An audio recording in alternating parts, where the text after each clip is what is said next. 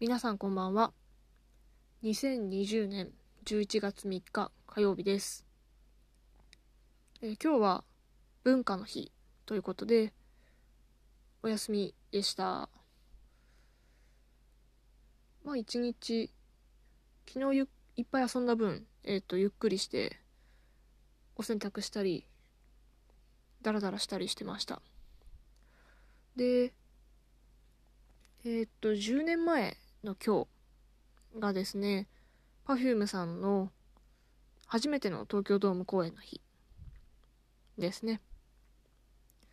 で、もちろん当日、私も東京ドームに行きまして、ライブに行ってきたんですが、ライブ始まる前に、まあその時、Perfume 関連で、あれは何なんだ ?Twitter か、なんかファンサイトみたいなやつで仲良くなった人たちと初めて会うって言って。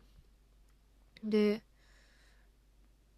まあ一人顔見知りだった人がいたんですけど、まあ、その人経由で、まあ、他にもいろいろその当時やり取りしてた人たちと会うことができましてあああの人こういう人なんだっていうこのなんかネットとリアルをこう初めて混在させて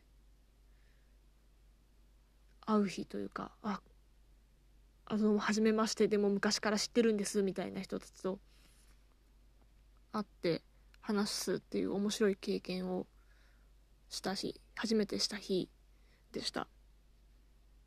でその中でもやっぱり数人は今でもやり取りがあって特にまあそのうちの一人の子はその後もめちゃくちゃ一緒にライブに行ったりしたな、まあ、今はねそんなに会ったりしてないけどまあ年に1回とかは会ってるような気がする。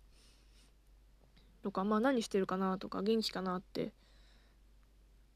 なんかちゃんと友達だなって思ってる人いるんですけど。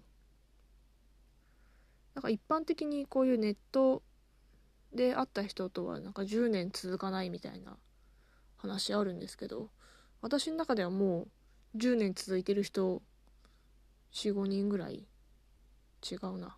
ちゃんと続いてるのは2人か。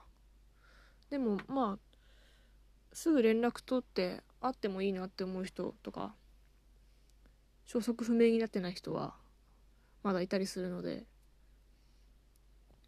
なんかなんだかんだ友達ネット経由の友達っていうのはいますね。うん。やっぱり逆にこうリアルの友達と比べるとこう自分の好きなものとか好きなことに対する概念みたいなことをお互い知ってる人たちなので逆に見せてる部分も違うし信頼できる部分も違うけどまあよりコアな部分を知ってくれてる人たちなのかなと思います。うん、ねなんだかんだ大事な友達だなと勝手にこっちは思ってます。向こうはそう思ってくれてるといいですね。うん。でもやっぱり住んでるところも遠いしとかなんだろう生活リズムも環境も違う。っていうことはやっぱり理解してても友達でいられることはすごくありがたいなと思いました。うん。まあきっとあの人たちとの縁はまだ消えないと思うのでこれからも仲良くしていきたいかなと思います。えー、っとそんなとこですかね今日は。皆さんも10年続く。オンラインの友達いたら。大事にしてあげてください。今週あと3日？水木金会社に行けば。終わりですけど。なんか会社に行かなかった分海外は動いてるので いろいろ嫌だな。いろんなメールが来てましたので。明日はちょっと早く会社に行こうかなと思います。はい。それではあと3日頑張っていきましょう、えー、それでは皆さんおやすみなさい。また明日。